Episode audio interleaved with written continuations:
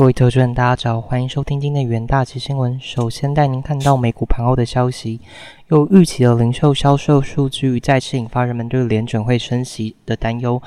美国零售巨头目标百货裁撤差拖累零售股，美光将明年减少机体晶片的供应，引爆科技股卖压。四大指数周三全数静默。道琼周三收跌近四十点，标普下跌超过零点八 percent，纳指走低逾一点五 percent，费半暴跌超过四 percent。数据方面，美国十月零售月额增一点三 percent，优于市场预估的一 percent，并且明显优于九月持平的表现。强劲的数据显示，联准会抗通膨仍有更多工作要做。数据公布后，两年期和十年期美债利率曲线倒挂加剧，债市正在闪现更明水的衰退风险。而正经方面，旧金山联准银行总裁戴利研判，中年利率预估将在四点七五 percent 至五点二五 percent 的范围内，才可以抑制通膨。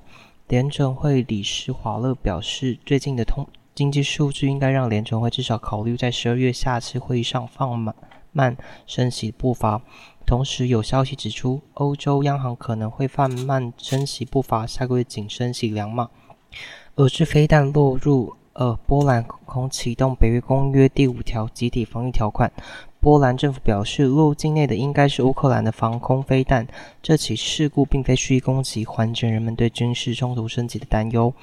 北大西洋工业组织秘书长史托滕伯格表示，虽然俄国蓄意攻击，但对乌克兰发起战争的俄罗斯对此负有最重的责任。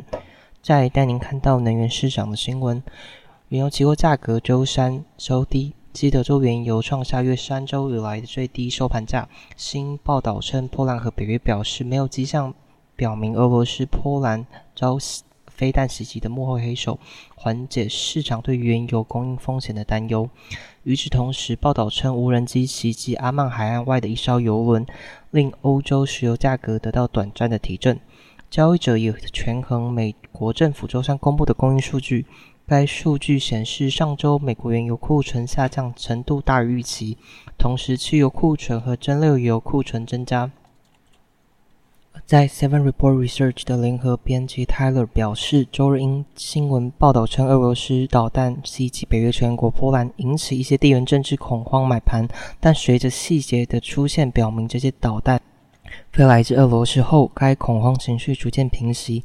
美联社报道，一枚导弹周二落入波兰农田，造成两人死亡。波兰周三表示，没有迹象表明该导弹是对北约国家的蓄意攻击，极有可能是乌克兰的防御导弹。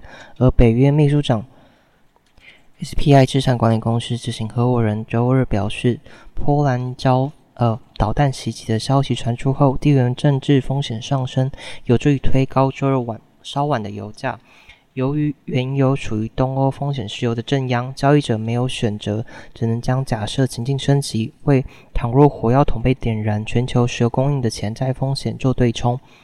此外，他表示，同样在周三稍早，伦敦油价早盘获得短暂支撑。新以色列和伊朗之间紧张局势升温之际，一艘与以色列亿万富翁有关联的油轮在阿曼海岸遭到飞弹袭击。然而，有鉴于中国新冠病例持续上升，假期和流感季来临前可能会实施更多的风控，这些单一事件的攻击影响力比较小，或说延长时间不长。接下来带你看到金属市场消息：黄金期货周三收低，尽管盘中呈触及三个月高点回落，投资人再次把目光集中在联准会利率，呃，终点利率上。Go Newsletter 编辑表示。黄金从一周前打破与美元指数的反向关心，进入上涨与休息的循环，并从非但落入破案国土的事件中短暂获得避避险买盘。但破案周三表示，目前看来没有迹象显示飞弹是蓄意攻击。市场分析师表示，虽然初步研判非，但是乌克兰意外击发而非出自俄罗斯之手，但整起意外凸显出乌克兰战争轻易就可以蔓延到北约成员国身上，并导致冲突升级。此外，此刻的黄金似乎只是在消化近期的反弹，等待下一个触发因素出现，可能受 Fed 官员谈话左右。旧金山联准银行总裁戴利周三表示，Fed 基准利率可能会升。超过五 percent 才足以压制通膨。研调机构预测，Fed 十二月会升息幅度从三码缩减为两码，之后可能会暂缓升息，看看这段期间以来的政策效果，并表示通膨已经触顶，另一次经济衰退即将到来，可能让 Fed 暂时休息一阵子。这对黄金和各种资产来说，至少初期都会是利多消息。长远来看，我相信黄金和白银现在的价格将是诱人的买点。接下来进到三分钟听股期的部分。首先带您看到元泰期货，受惠于全球电子纸阅读器电子纸笔记本及电子货架标签需求持续成长，推升营运动能续强。不过，外资投行在线上法收会前夕发表最新报告，指出电子纸市场快积极成长恐放缓，加上近期外资与投信持续买卖超，拖累期价表现。人大企业团队认为，市场聚焦周四法说会上公布对营运展望之说明，包含营收是否能维持逐季递增，以及新增产线之现况等议题。十一月十六日，元泰期货上涨一点九六 percent，期价维持区间震荡的格局。再来带您看到金豪科期货，近日三星电子全球记忆体晶片主管于论坛上指出，二零二一至二零二七年。